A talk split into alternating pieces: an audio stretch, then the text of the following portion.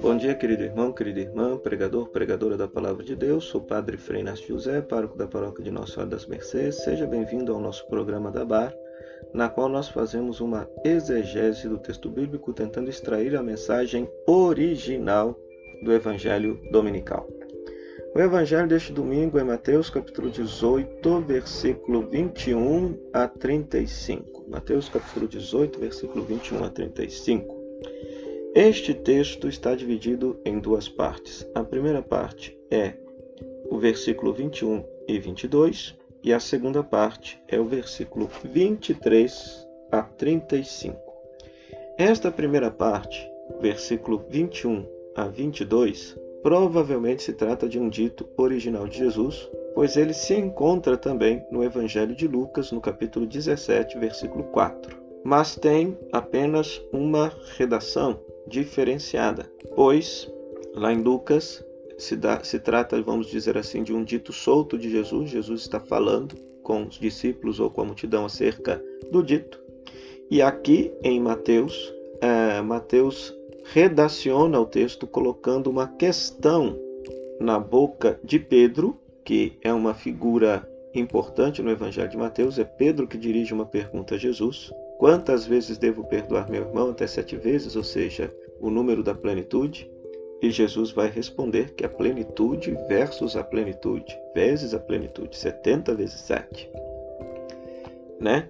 É, alguns manuscritos trazem até 77 vezes também. Tem esta variante em alguns manuscritos antigos também. Então, a resposta é dirigida a Pedro, chefe da igreja. Então é muito interessante isso porque no Evangelho de Mateus, Pedro é justamente considerado aquele que vai ser o líder da igreja primitiva.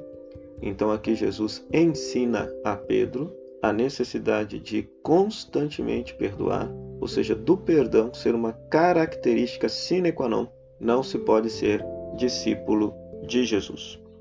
Depois, os versículos 23 a 35 se trata de uma criação do Evangelho de Mateus pois não tem paralelo em nenhum dos outros evangelhos. É provavelmente não, provavelmente não. Certamente faz parte da fonte mateana. O que é a fonte mateana? A fonte mateana é aquela coletânea de textos próprios de Mateus, de catequeses próprias de Mateus, que a igreja de Mateus produziu e que encaixou no Evangelho. Aqui é interessante notar porque Todo o capítulo 18 do Evangelho de Mateus se trata do discurso comunitário de Jesus, Jesus ensinando como que a igreja deve se comportar e deve agir, né? E Jesus já havia ensinado anteriormente a questão da correção fraterna, conforme vimos no domingo passado, no versículo 15 a 18, ensinou que esta correção fraterna tem de ser feita num espírito de oração, por isso a reunião em nome de Jesus, o versículo 19 e 20. Agora, nos ensina a temática do perdão, que a comunidade deve perdoar aqueles que lhe ofendem sempre, versículo 21 a 22. E para isso dá um exemplo de da parábola. A parábola está aí apenas para poder ilustrar esta atitude do perdão constante que deve ser característica do discípulo, né? Vocês conhecem muito bem a parábola.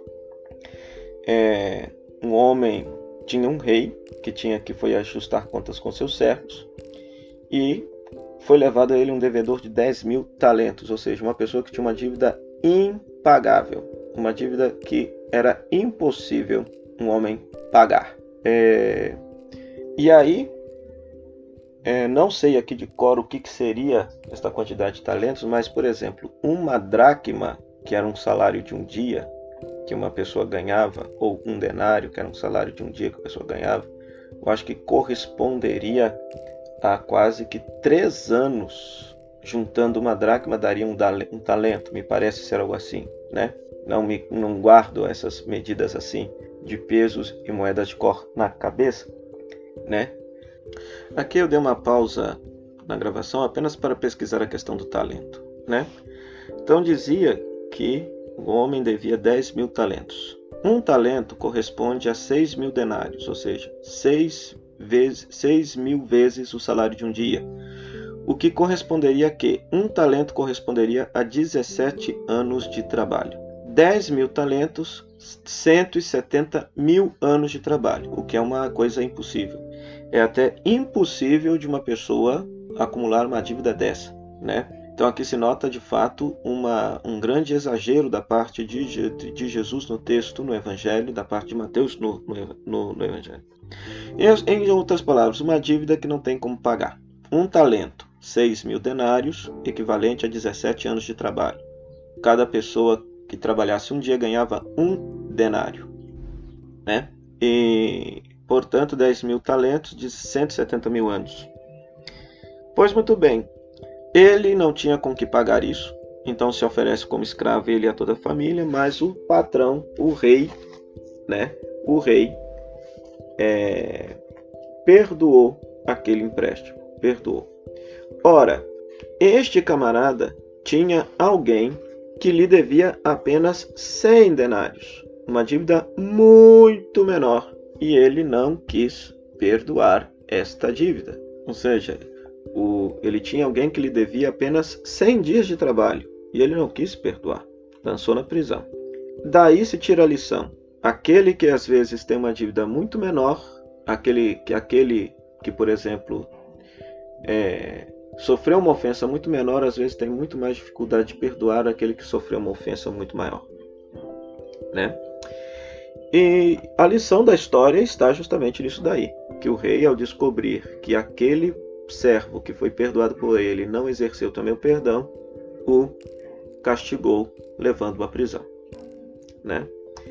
E o versículo 35 termina de forma magistral o ensino de Jesus. Assim também meu Pai fará convosco, se não perdoardes a cada um o seu irmão, desde os vossos corações.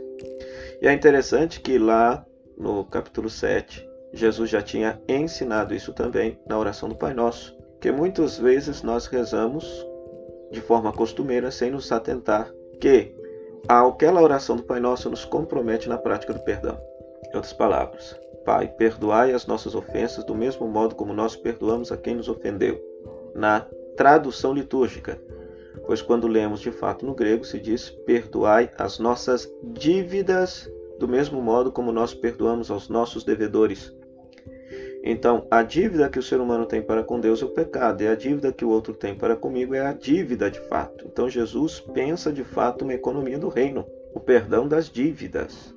Jesus sabia muito bem que naquele contexto, é, a, o endividamento das pessoas que submetia a própria pessoa e a sua família ao regime de escravidão, muitas vezes levava as pessoas à miséria, à pobreza, à falta de dignidade. Então Jesus propõe o perdão das dívidas para com as pessoas, na esperança de que Deus possa perdoar as, as dívidas que nós temos para com Ele, que seria a dimensão do pecado, a dimensão moral. Da mesma forma, esse texto nos ensina que nós temos uma dívida impagável para com Deus, e aqui já fazendo um pouquinho de teologia, é aquela condição de pecador que todos nós temos e que da qual sozinhos nós não temos condição de superar. Mas Deus perdoou essa dívida através de seu Filho Jesus Cristo, que reconciliou todo o universo consigo mesmo. Esta dívida foi paga. E a melhor maneira de nós correspondemos, portanto, a este dom gratuito, desse perdão gratuito e merecido e misericordioso de Deus, é também perdoarmos a todos aqueles que nos ofenderam. Então, que você possa atualizar esta preciosíssima e atual mensagem para a sua comunidade de fé. Que Deus te abençoe. Até o próximo programa da Bar, se Deus quiser. Tchau, tchau.